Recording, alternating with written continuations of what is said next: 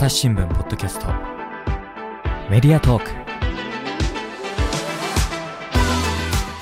朝日新聞の木田光です。え本日は各地の建物を紹介する建物語のコーナーです。えゲストが3人で片野美和さん伊藤かな子さん増井正則さんです。よろしくお願いします。よろしくお願いいたします。よろしくお願いします。えっと朝日新聞メディアプロダクション企画編集部というところから、えー来ていただきました。はい。で今日もですね2つの建物を紹介していくんですけどまず1個目の建物これ前文が面白いのでちょっと早速読もうと思います広々とした企業施設の中に真っ白なウェディングケーキのような建物これは何のためのもの？ということで神奈川県厚木市の水守りトイレという建物をご紹介します。えっ、と、取材されたのが片野さんですね。あの、こちら注目されたきっかけを教えていただけますか？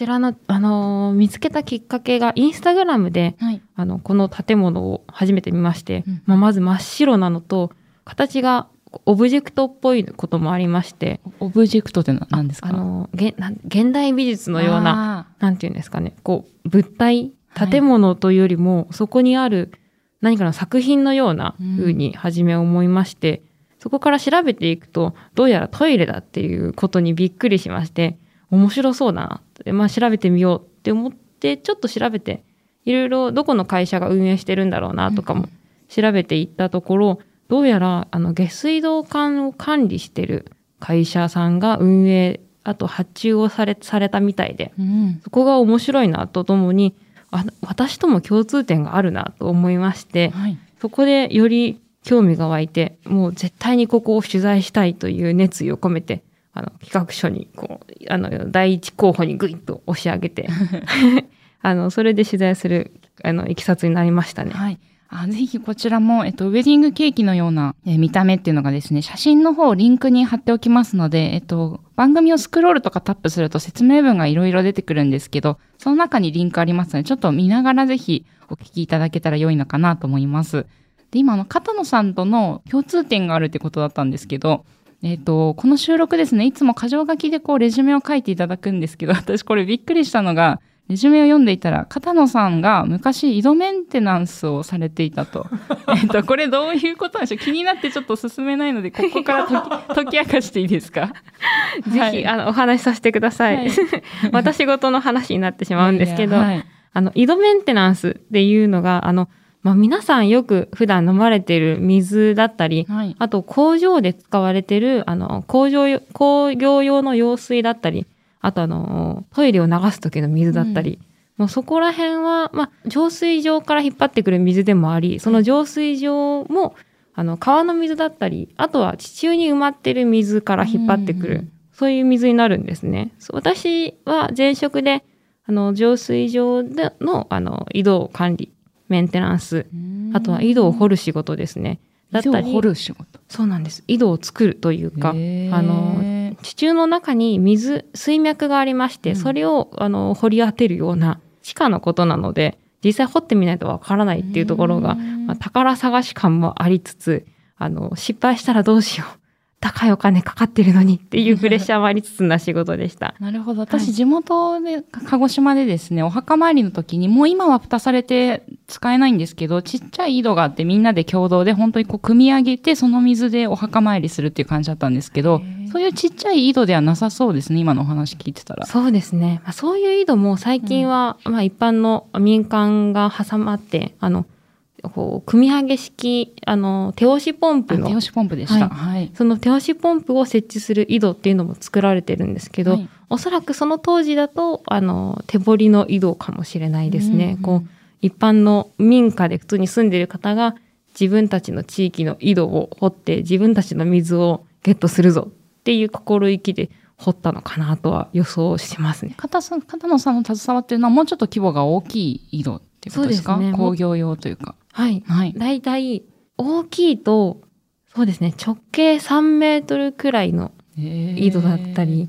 結構大きい井戸ですよねはい。とかだったり、まあ、小さいと、そう20センチぐらいの井戸だったり、うんうん本当大小様々なんですけど、その地中に埋まっているっていうところが下水管の管理と似てるんですよね。うんその地面の中にあって、私たち普段生活してる中だと見られないっていうところで、そういう仕事の方が、あの、職業の方々が運営しているトイレっていうところで、私と共通点もありますし、そこの制作意図を知りたいと思ったんですよね。うんうんその前職の井戸のメンテナンスの仕事から今の仕事に転職したきっかけっていうのも、あの、ここに実はちょっと詰まってまして、うんうん。その目、あの、一般の地上だと見えるけど、地中だと見えないっていう、この目に見えない仕事だったり、その職人さんの存在を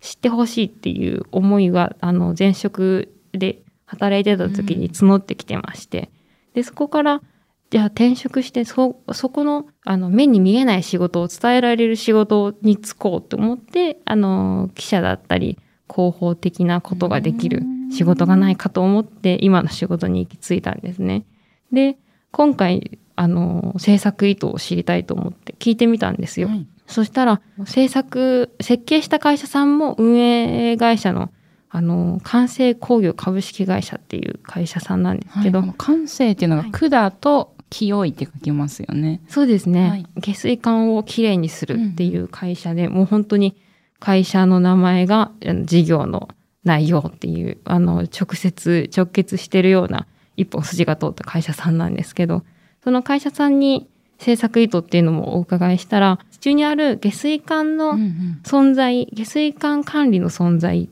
あとはその水を大切に使う、そういう考え方を若い人からご年配の方までいろんな人に知ってほしいという思いで作ったというお話をお伺いして、めちゃめちゃ共感して、あの感動しすぎて取材でこっちが質問するんですけど、お答えいただくたびにありがとうございます。共感しますみたいなお話をずっと私がさせていただいたぐらい、あの、会社の社長の長谷川さんにお伺いすることができたんですけど、長谷川さんともこう全然世代も違いますし、立場ももうめちゃめちゃ上の方なんですけど、その心意気というか思いが私のこう抱えてた思いと非常にマッチングをして、オンラインでの対話にもかかわらず、こうお互いにうなずき合いながら、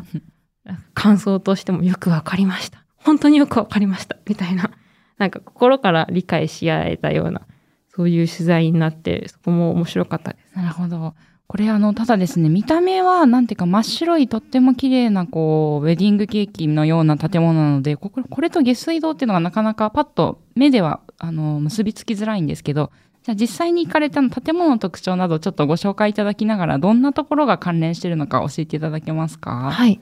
まず、そのウェディングケーキのようなっていうところで、はい。ウェディングケーキのこう典型的な形っていうと三段ケーキでうん。真っ白い形ってなってると思うんですけど、今回横から見るとウェディングケーキなんですけど、今回の建物は上から見ると3つの円が1点で交わって、で、重なって広がってるような形になってるんですねちょっとこうずれてるって言ったらあれですけど、ね中心がずれた、ちょっと傾いたというか、そういうウェディングケーキのような形ですよね。そうですね。中心が、あの、一方方向にちょっと寄ってるうんか、あのウェディングケーキの形なんですけど、これが、あの、水道管を表してまして、ほう水道管の円が重なっているような形をしてるんですね。で、お実際中に入ってみると、中央が吹き抜けというか、天井が開いてるような形になっていまして、で、そこから、あの、光も感じられるし、こう、円に囲われている水道管の中にいるような感覚にもなりますね。で、建物が白いというところで、これが、その、お完成工業さんのお第一の依頼、これは絶対こうしたいっていう思いがあったらしく、この白っていうところが、完成工業さんがずっと下水道管を管理されていて、えーメンテナンスの最中にも下水道管を絶対にきれいにするという思いをこのままトイレにも採用して、完成した時の白さを絶対に保つぞ。これから何十年も絶対に保つぞっていう思いで真っ白な風に、真っ白の外観にされたそうですね。実際あの真っ白っていう建物は普段この設計会社 T2P アーキテクツさんにお伺いしたらあの真っ白は普段はつくあの使わないらしいんですね。へえ、どうしなんでなんでしょう眩しすぎるとこなんですかね。どうしても汚れてしまうので、あなるほど、なるほど。はいメンテナンスがしづらいっていうところでうんあまりおすすめしませんよっていう話もされたらしいんですけど社長の長谷川さんは、絶対に綺麗にするから、うちはそういう会社だから絶対大丈夫だっていうおっしゃって、あの、両者一致、考えの一致のもと、真っ白にされたっていうことが、思いが詰まってるみたいですね。で、あの、これトイレということなんですけど、実際のトイレのこう使い心地というか、どんな感じになってましたか？あの、取材行かせてもらった時にトイレを使わせていただいたんですけど、あの、中が冷房暖房器具はついてるんですけど、その時たまたまついてなくて、あの、かなり暑かったんですね。うん夏場に行って、あの、景色もとても素晴らしい開けたところにあるトイレなので、景色もいいんですけど、中が暑くて、な外も真っ白ですけど、中も真っ白で、うんこのこう見た感じというかあの視界が真っ白なのでむしろちょっと暑さが和らぐ感じで使い勝手も非常にいいこう新しいトイレでっていうんですかね公衆トイレとしての役割もありあるんですけどそれを感じさせないハイテクなトイレという感じですね。いや、これ見た目を見ると、あの、水庭みたいなものに囲まれてるみたいですけど、で、ガラス面もあったりとか、割と開放的なんですよね、そのトイレのべ便座に座った時の風景というか。そうですねあのはめ込み式の窓が外のついてまして、はいそこからあの水庭、外に水庭が広がっている様子も見れますね。で、見た目というか視界としては非常に開放的で、カーテンもないので、ちょっと初めて何も知らない方だと、あれ？これ？見られるんじゃないかなっていうくらい 窓が大きいんですね。で、あの、実際はそういったあのプライバシーの配慮はしっかりされていますので、はい。どんな風にしてるんですか？あの、まあ、まず、その、すべての窓がはめ込み式で、その、水庭に出られるトイあのドアもあるんですけど、うん。そこはしっかり施錠もされていて、一般の方は、あの、中に入れないぐらい高い塀でもありますし、外側にですね、その窓ガラスの外側に、ウェディングケーキ、建物のウェディングケーキの一番下の段の、なんていうんですかね、外側、外壁がありまして、うんで、そ、あのー、視界としては、その、窓ガラス越しに外壁が見え、見えるので、全く、こう、外からの視界は入る、し視線ですね。視線は入らない状態になってます。うんうんうんそういったところでプライバシーも保たれて、これ上ってどうなってんの？上から。上は開けてるんですよ。天井は開けてるの？ただ、個室の部分は天井はあるので、そこは大丈夫なんですけど、ちょうどトイレに入った手洗い場があるはい真ん中、中心部分は、あの、吹き抜けになって、でで、あ、と壁が三重になっているような構造なんですけど、外側から1番目と2番目のあの壁の間も空いてるんですね。で、個室のトイレ、トイレの場所は、あの外側から2番目と3番目のあの壁の間に入ってるような状態になってまして、で、なので、個室自体はプライバシーは守られつつ、ただ、天井が空いてる部分もあるので、ここは非常に開放的ですねなる。ほど。じゃあ手を洗うときはもう空が見えちゃうってことですね。そうですねってい。うか、雨降ってたら雨降ってるってことだよね。そうなんです。雨を降ってたら雨が降って、濡れるんですよ。なるほど。なんかおしゃれだけど便利なのかちょっとそうなんです不思議なトイレですね。そうなんですよね。まあでも、実際に公衆トイレを使う時のことを考えてみると、はい。公園自体、その公衆トイレの周り自体、晴れてないと行きませんよね、普通に。あの、このトイレも同じように、まあ、晴れてる時用というか、まあ、雨の時はわざわざ公衆トイレ使わないよねっていう、まあ、一般的な考え方がそのまま入ってる感じです。この場所に行かないってことだよね。そうなんです、そうなんでです。はいはいはいはい。で、あの、これ素材も実はちょっと特殊で、下水道管に使われてるなんかヒューム管というんですかね。そういう素材が使われてると。そうなんです。ここのトイレの中にも下水管に関わる素材がいいろんなところにありまして、はい。まず中心にある手洗い場自体があの下水管の管をそのまま転用しているものでして、実際にあの触ってみるとこう下水管をさ触ったことはないんですけど工業用品らしいこのザラッとした手触りになっていたりそこはでも白く塗られているので景色にも合うような感じですね。であとはあの個室を表す女性用男性用だったりそういうあの表示もあのトイレならではの素材が使われていまして、はあの塩ビ管っていうあの塩化ビニール管っっていうですね、あの、まあ、プラスチックの缶なんですけど、それをあの切ってつなぎ合わせてピクトグラムみたいにして絵文字ですねにしてあの吊り下げられてまして。うん、なんか写真を見ると、なのでこう、普段ってこう二次元というか、絵とかで描か描かれてますけど、あれが立体化して、管で全部その積み木のようにそのマークを表してるみたいな感じですよね。そうですね実際そういう遊び心もたくさんあるトイレで、うんあの入って見てみるだけでもとても面白くあの井戸メンテナンス経験者の私としてはめちゃめちゃ興奮しましたね。で実際取材していてあのはい撮影もしたんですけど、うんうんやっぱトイレっていうところでああの汚いんじゃないかと思いがちなんですけど。まあ、なかなかね、映えるように撮るって難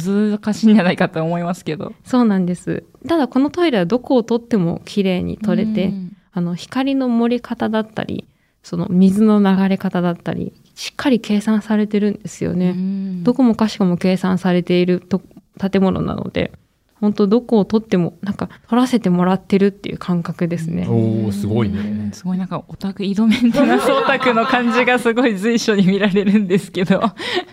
あの、ここのトイレって一般の人も入れるんですか？なんかそもそもどういう理由でこういうものを作ったんでしょうか？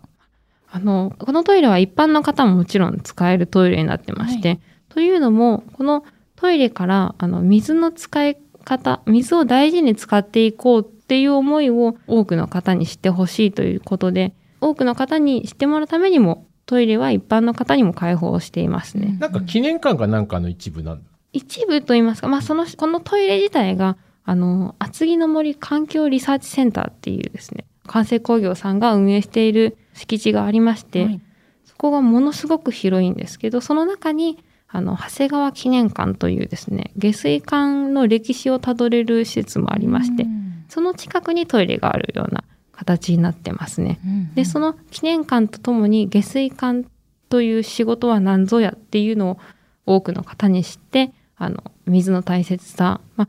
トイレを流す行為にしろあとはまあ水を飲む行為にしろ、まあ、生活の中で水を大事に使ってほしいという思いが込められているらしいですね。うんさらにここはあの実はまあトイレとかそういう見学のための施設っていうだけじゃなくて防災の機能もあるんですよね。そうですねこのおリサーチセンター自体がですね、えー災害時にも機能できるような施設になってまして、このマンホールが至る所にあるんですね。はい。でそのマンホールに簡易トイレを設置できて、でそこで、まあ、トイレを利用できたりあとは発電自家発電機だったりその敷地内にも井戸がありまして、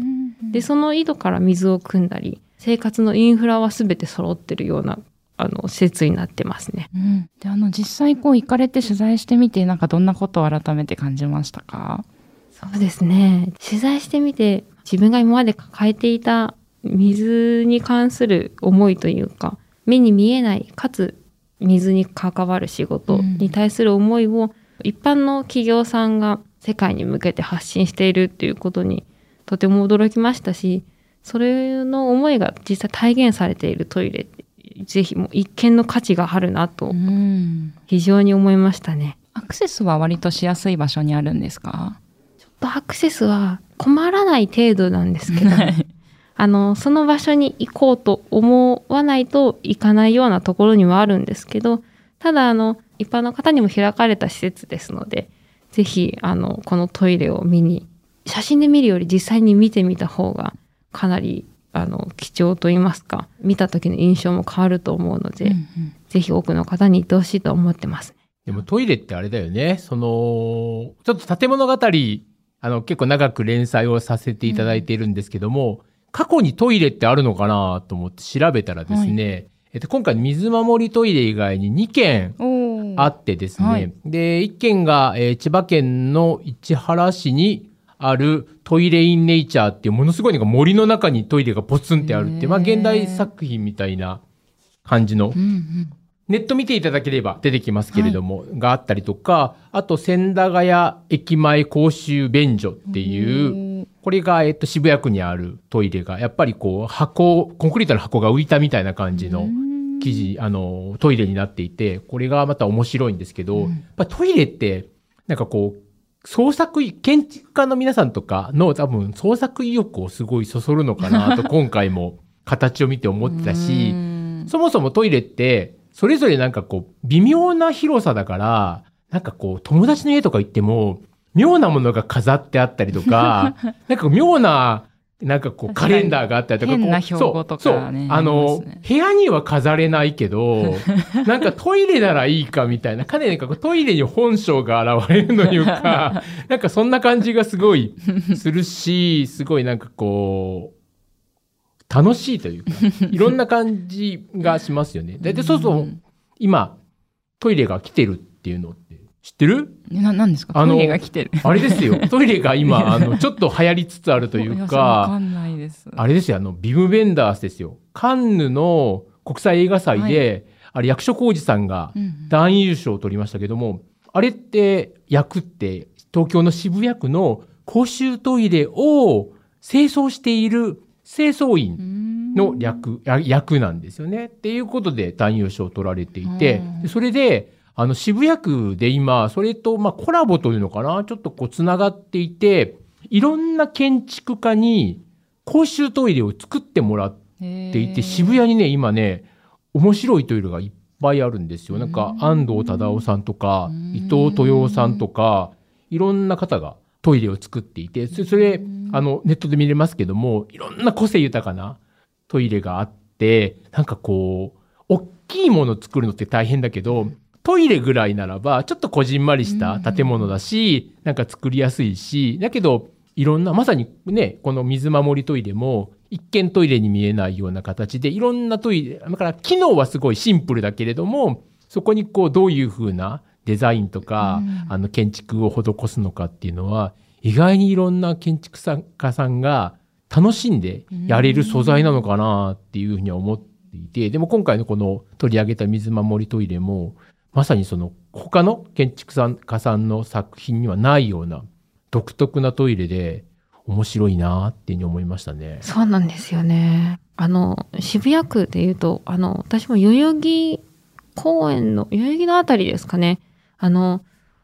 なんか今って故障中らしいんですけど、あの、公衆トイレで、こう鍵を閉めると、透明だった、そのガラスが、あの、不透明になってうん、あの、プライバシーが保たれるっていうトイレがありまして。外から見てて入ってる、入ってない時は中が見えるんだけども、鍵閉めるとパシャって白くなるそうです、みたいな、ね。そうです。はいはいはい。それです。それを、あの、たまたま行く機会が、通り過ぎる機会があって、あの、生で見て、あ、これか、故障してるな、とか思って見てたんですけど、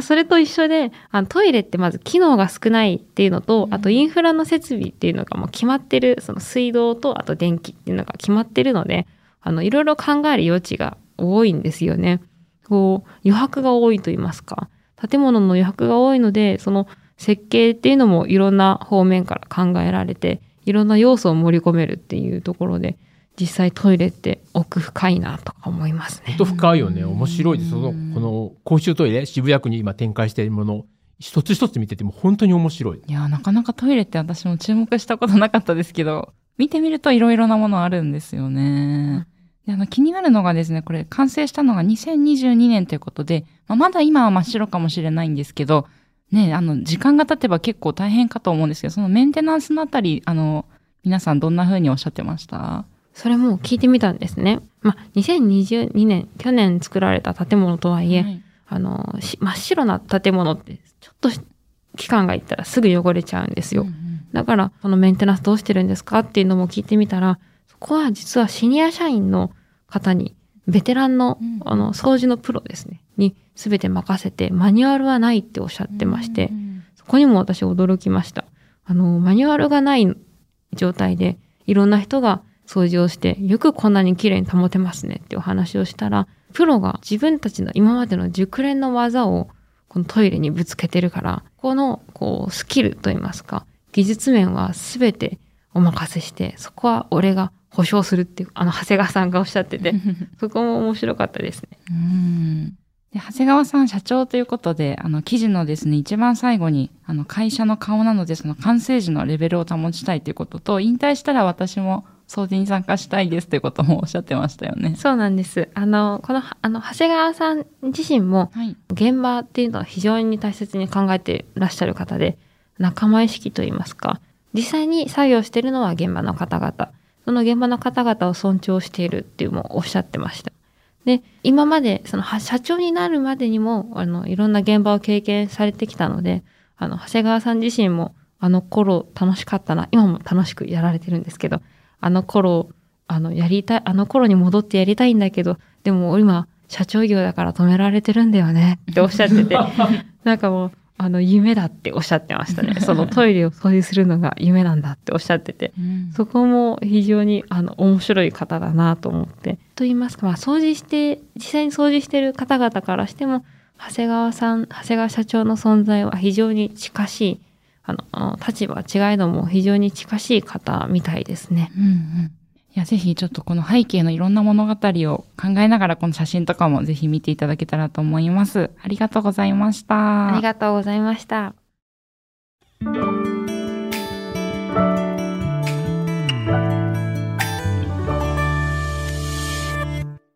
朝日新聞ポッドキャストメディアトーク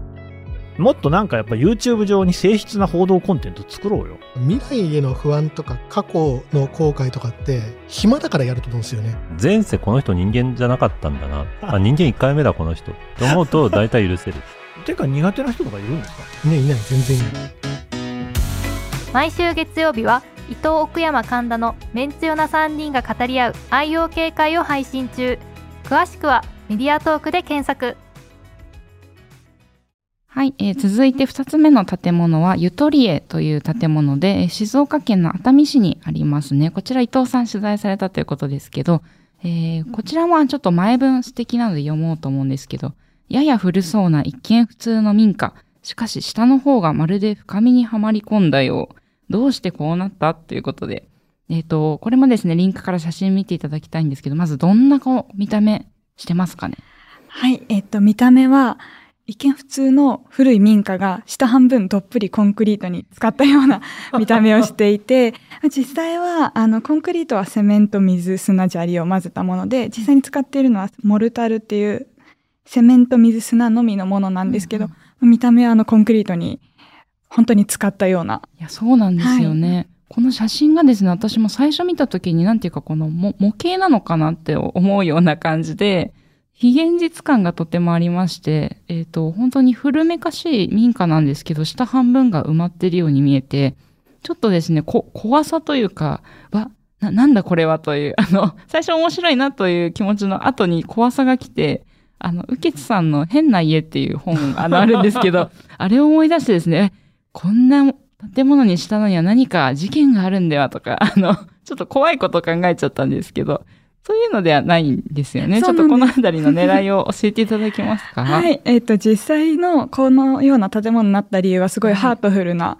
裏があるんですけど。よかったです。でも確かに、あの、この写真をいろんな方に見ていただいて、ちょっと不穏な感じがするっていうのを結構聞いて、はい。あ、その感想を聞いてから改めて見て、確かにそうかもと思ったんですけど、うん。最初私がこれを見たのは、えっと、この建物のホームページで見た写真が最初で、はい。で、ここはすごく、あの、ホームページも凝っていたり、うんあの、ここを作った二人が、あの、空間デザイナーの近藤さんっていう方と、アートデザイン関係で働く鈴木さんっていう夫婦が作っているので、ホームページもすごいおしゃれで、この内装もすごいおしゃれだったので、私はそっちにすごく気を取られて、あまり不穏さを感じていなかったんですけど、うんうんえっと、なんでここが作られたかっていうと、もともとは鈴木さんのおじいさんが別荘として使っていたところで、はいこのおじいさんが温泉に浸かりつつ、あの油絵が趣味だったそうなので、うんその油絵を各アトリエとして使っていた。ということですえーことは温泉もあったというか、お風呂に入りながらアトリエもかけるような。自由な あの暮らしですね。そうです。あの、ここのお風呂には温泉が引かれていて、で、まあ気が向いたら温泉に入って、で、また気が向いたらアトリエで油絵を描いてっていうすごいいい生活だなと思っていたんですけど、そういうことをして過ごしていたそうです。ただ、このおじいさんが年を取っていてから、なかなか別荘に通ったりするのが難しくなってきたらしくて、でそうなると、やっぱり建物の維持管理っていうのが、ちょっと親族間の間で課題になっていて、で、せっかくそういう風に素敵に使っていたところだから、なんか何かうまく使っていきたいなっていうのを鈴木さんと近藤さんの夫婦が考えて、5年ほどかけて、やっと合宿所ゆとりへという形になりました。うんうん合宿所っていうのは、普通に一般の方も申し込めば使えるような宿泊施設ということですか？そうなんです。あの、一応合宿所っていう名前ではあるんですけど、はいまあホテルみたいな感じで、うんうんえっ、と、宿泊棟と作業棟があって、作業をしながら泊まって過ごせるっていう使い方になります。で名前のゆとりへの由来はどんなとこですか？とゆとりえは、えっ、と、おじいさんの使い方を踏襲して、えっ、と、湯のあるアトリエでゆとりえっていう、名前もちょっと素敵な付け方で。なるほど。で、あの、ちょっとですね、この見た目の怖さをもうちょっと緩和させたいんですけども、私これ最初見たときに、家の下半分は全部こう、人の高さほど埋まっていて、なんていうか、その残りの上半分、2階部分とかだけが使えるのかなと思ってたんですけど、全部埋まってるっていうわけじゃなくて、見た目は埋まってるんですけど、塀に囲まれてるような作りなんですけどね。なので、家の中の高さはそのままというか。あ、そうですね。えっと、どっぷり使ってはいるんですけど、家の中の部分は一応使えるようにはなっていて、はいま、家の中もその1.5メートルまでの高さはモルタルに埋まってはいるんですけど、あ中も埋まってるんですね。そうなんです。中も埋まっているので床と、まあ、それぐらいの高さまでの壁はうんモルタルに使っていて、ちょうどそこから下が新しい部分で、そこから上はそのまま使っている部分っていうふうにおっしゃってました。なるほど。なんです。なんかベッドのようなものがあったり、椅子のようなものがあったように思うんですけど、写真を見てみたら。そうですね。ベッドとか椅子も置いて、一応部屋としては使えて、ボックス状にくり抜いてあるというか、うんうんにはなっています。なるほど。別のですね、インタビューでも読んだんですけど、この鈴木さんが物理的な機能はなく虚無であるとか、もう一人の偏った考えを具現化したと、まあ、とにかくとても変なあの作りなので、ど、どうしてこんなものにと思うんですけど、その辺のアイディアの理由っていうのは何なんでしょうか？一応設計した近藤さんは、あの、利用者を作業に集中とか没入させるために物理的に没入させたっていうふうに、あ、もうその、文字、文字通り没入させちゃったんですね、家を。っていうふうに、あの、おっしゃってるんですけど、はい。一方で、あの、強度とか、そういう機能面での意味は全くないっていうふうにもおっしゃっていて、で、もともと、あの、ここは普通の、本当に普通の民家なので、はいで、それが古くなったっていうだけのものなんですけど、こういうふうに下半分がモルタルに埋まってることで、ちょっとなんか、不穏、不穏だなとか、なんだあれみたいな感じで、新しく人の興味を、えっ、と、引くような建物に生まれ変わる。そういう一見無駄なことでも、そうした部分が人を刺激して、創造性につながるっていう考えのもと、このように作ったそうです。うんいやここのあの鈴木さん夫妻がアートデザイン関係の方っていうのもやっぱりこの辺のアイディアのこうひ広がりにつながってそうですよね。そうですね。まあ、それは本当にいろんなところに現れていて、はいこのモルタルに埋めた発想もそうなんですけど、うんうんホームページでもなんかいろいろ言葉遊びというか集中発散とか熟考満点とか単独合同とかいろいろそういう言葉遊びを使っていたり、うんあのこの家の中の建物家具も、えー、と既存のもので一般に販売されているものでちょっとしっくりこないなって思ったら自分で手作りしたり、うんなんか本来の使い方とは違うものを持ってきて、うまく組み合わせたりとか、そういう風にしているので、もう至るところが本当にクリエイティブでおしゃれっていう印象でした。で実際中に入ってみていかがでしたか？なんか外から見るとすごいなんか狭い空間なんじゃないかと思いますけど。なんか実際入ってみると、これ昔の民家なのですごい広いんですよね。うん。今のやっぱりマンションとか、あの一人部屋みたいなの慣れているとすごく広く感じて、うんで、あの、この建物の、建物も上半分は昔のまま使ってるんですけど、あの、今は梁もむき出しにして、うん。上の部分取っ払っちゃってるので、すごい高さもあって、広くて、で、光も、傾斜地に立っているので光もすごく入ってきて、かなり開放的なうん感じがありました。であの宿泊できるスペースということであの新しくリノベーションしたところの狙いっていうのはどんなとこありましたか？はい。えっと、やっぱり新しくリノベーションされている建物なんだなって思ったのが、すごくプライベートが確保された作りになっていて、あの、宿泊できる部屋っていうのは、宿泊棟に3部屋と、えっと、作業棟に1部屋で、えっと、合計6人まで泊まれるようになってます。はい、ここの今お話ししてた埋まってるやつは作業棟と言われるあの名前の建物ですよね。そうですね。えっ、と、民家の埋まってる方は作業棟で、はい。この作業棟の方に、えっ、と、一人部屋の一部屋があるんですけど、ここも、あの、きっちり天井まで仕切られていて、なんかプライベート空間と、あの、みんなとの共有スペースが入り混じってしまわないように、しっかり、あの、区別されてるんですね。で、あの、全部の部屋ではないんですけど、部屋によっては、あの、シャワーがついてたりとか、あの、部屋と部屋もつなげられる、つなげられもするし、しっかり区切ったりもできたりとか、なんかそういうプライベートをちゃんと配慮されてるのが今風の建物だなって思いました。お風呂はどんな風になってましたか？とお風呂は青いタイル張りのお風呂で、えっと、広さはそんなになくて、多分一人ずつ交代で入るぐらいのサイズではあるんですけど、お風呂もすごく、なんかタイルの色も凝ってたりとか、うん昔の温度計がむき出しでついてたりとか、あの、温泉の方もおしゃれな感じの作りです。うんうん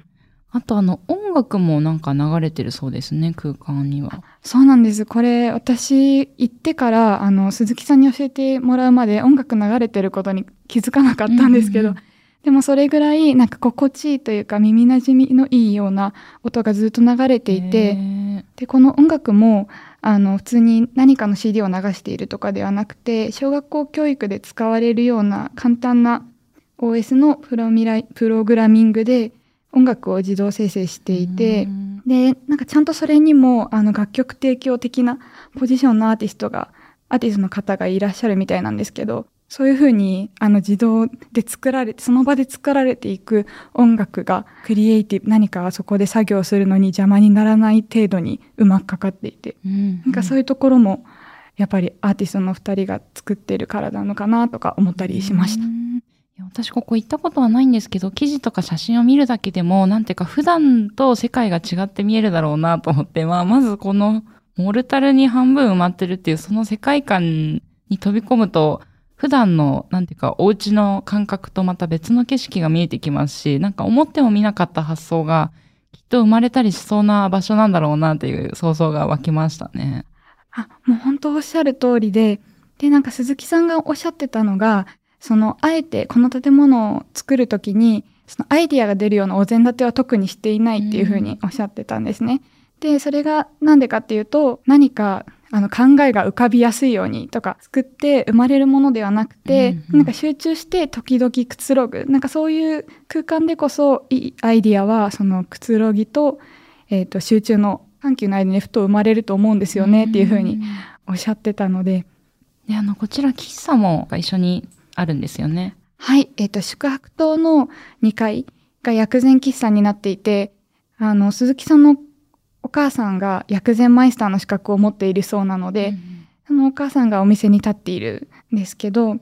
あの、ゆとりえは宿泊施設なので、なかなか宿泊することがない近所の方、わざわざそこに宿泊することのない近所の方っていうのは、なんかあの建物って何なんだろうみたいな 思うことがやっぱり多いらしくて、で、この辺りは結構あの、お年を召した方が多く住んでいるっていうのもあるので、そういう近所の方が、あの、通いやすくて、しかもちょっと、その、このゆとりえを運営する、えっと、近藤さん、鈴木さんであったりとか、ここに宿泊する人たちと近所の人が交流できる場所になればっていうことで、この薬膳喫茶が運営されているそうです。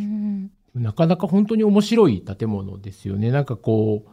マインクラフトで周りをブロック積んで囲んだみたいな 家で、なんかすごい家だなと一見思っていて、しかもね、記事4にもありますけども、機能的な意味はないと。つまりこう何かこう、何かこう建物を強化するとか強度を高めるためにやっているわけではないっていうのもすごい面白いなと思っていて、まああるいは、